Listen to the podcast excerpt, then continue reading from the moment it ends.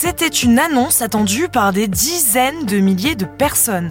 L'ambassadeur de France au Maroc a annoncé ce lundi qu'il n'y aura plus aucune limitation sur les visas délivrés par la France aux ressortissants marocains qui présentent les conditions requises. Une annonce qui intervient après deux ans de tensions diplomatiques entre Paris et Rabat. Serait-on en train d'assister à la fin de cette crise des visas?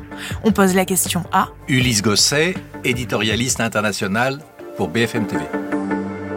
La crise a commencé lorsque la France a décidé de taper du poing sur la table en septembre 2021 en reprochant au Maroc, mais pas simplement au Maroc, à l'Algérie et à la Tunisie, de ne pas reprendre sur leur sol les migrants expulsés pour euh, des raisons liées à des actions criminelles, euh, des condamnations, des situations régulières, des liens avec une organisation terroriste. Bref, ces trois pays ont été sanctionnés de façon très brutale.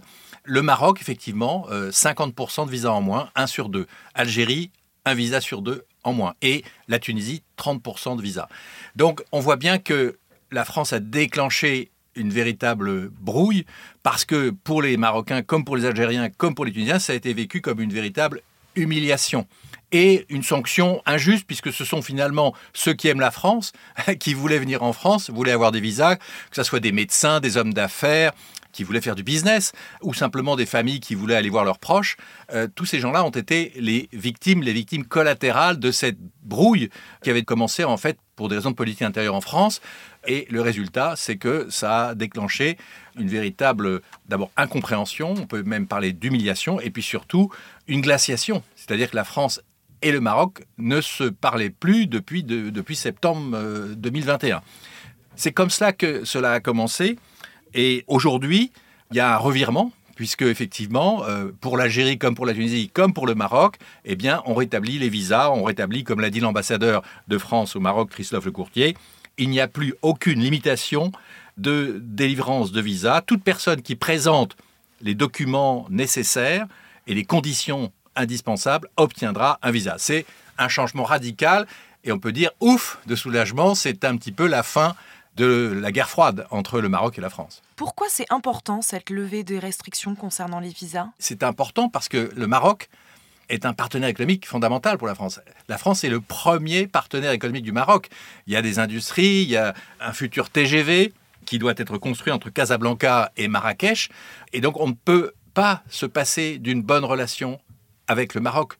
Et donc il fallait, euh, je dirais, prendre une décision énergique, peut-être euh, incomprise par exemple par l'opposition en France, mais en tout cas nécessaire pour rétablir de bonnes relations et normaliser, en tout cas commencer à normaliser à réchauffer les relations entre Paris et Rabat. Et alors la fin de la crise des visas, est-ce que ça veut dire fin des tensions entre le Maroc et la France? Est-ce qu'on peut s'attendre à une vraie désescalade? On a enterré l'âge de guerre, mais c'est pas encore la désescalade. Il faudra du temps parce que le Maroc a le temps. Il faut se souvenir qu'il y a un roi qui, depuis son palais, euh, dirige le pays et qu'il va prendre son temps pour bien faire comprendre aux Français qu'ils ont eu tort. Mais néanmoins, on est dans une reprise des relations, notamment par, euh, d'abord, il y a un ambassadeur français au Maroc qui est installé, qui a reçu ses lettres de créance, il a vu le roi, c'est très important.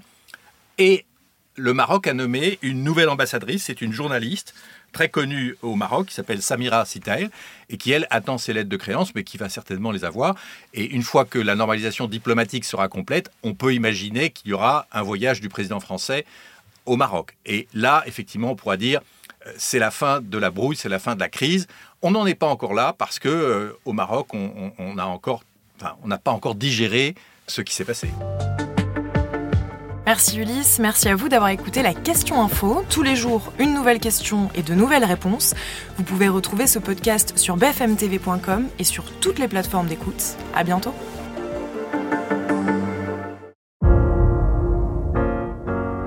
Vous avez aimé écouter la question info?